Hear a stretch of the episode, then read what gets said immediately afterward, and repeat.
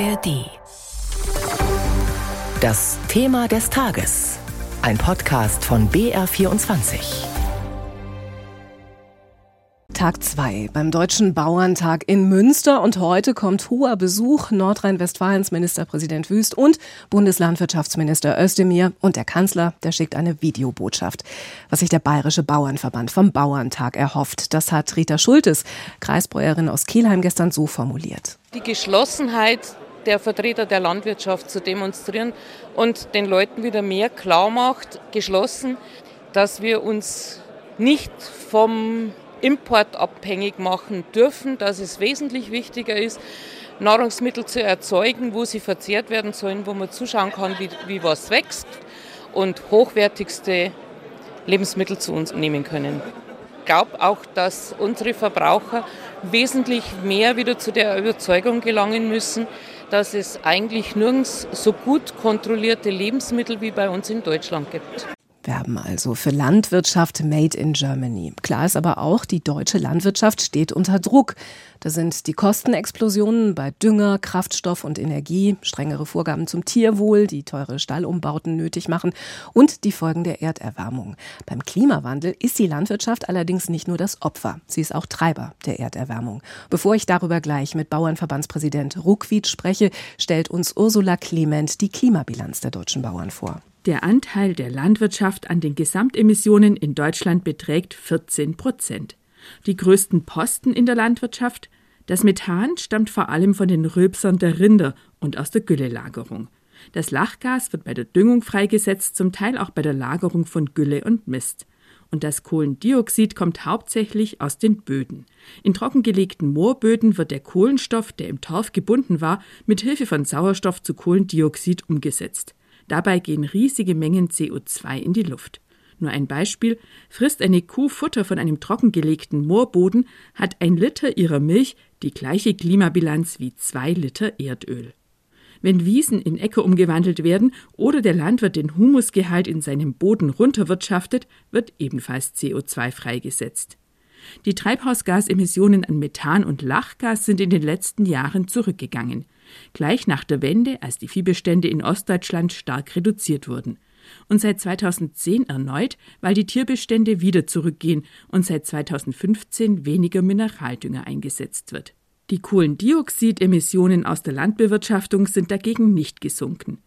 Was man machen müsste, damit die Klimabilanz der Landwirtschaft wirklich besser wird, noch weniger Tiere halten, die Trockenlegung, also Entwässerung der Moore stoppen und dann Pflanzen anbauen, die es nass mögen, Gülle in Biogasanlagen verwerten, den Humusgehalt im Boden steigern, Milchkühe so halten, dass sie länger Milch geben, Wiesen erhalten und Rinder auf die Weide lassen.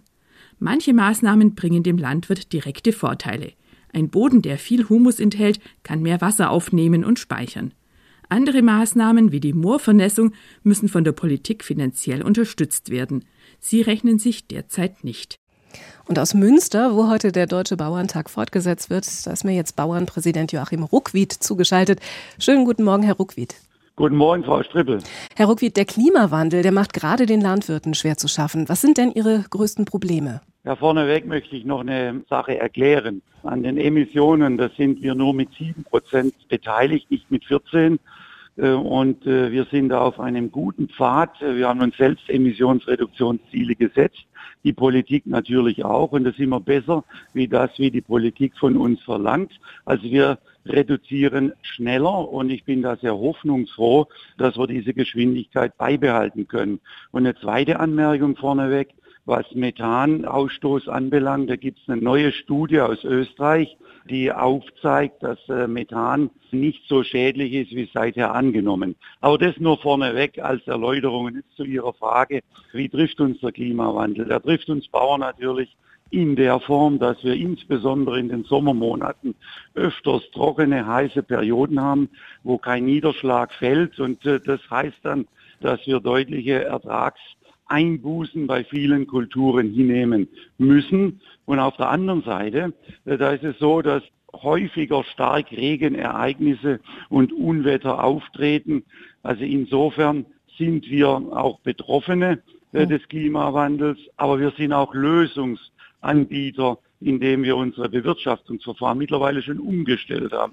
Wir machen Mulchsaat, Direktsaat, um Emissionen zu reduzieren, um Kohlenstoffspeicher in den Böden anzulegen. Ein großes Klimaproblem sind ja auch die trockenen Moore. Was müsste denn passieren, damit Bauern zum Beispiel in Norddeutschland oder in Bayern schneller und mehr Moore zum Wiedervernässen hergeben? Welche Anreize müsste die Politik da schaffen?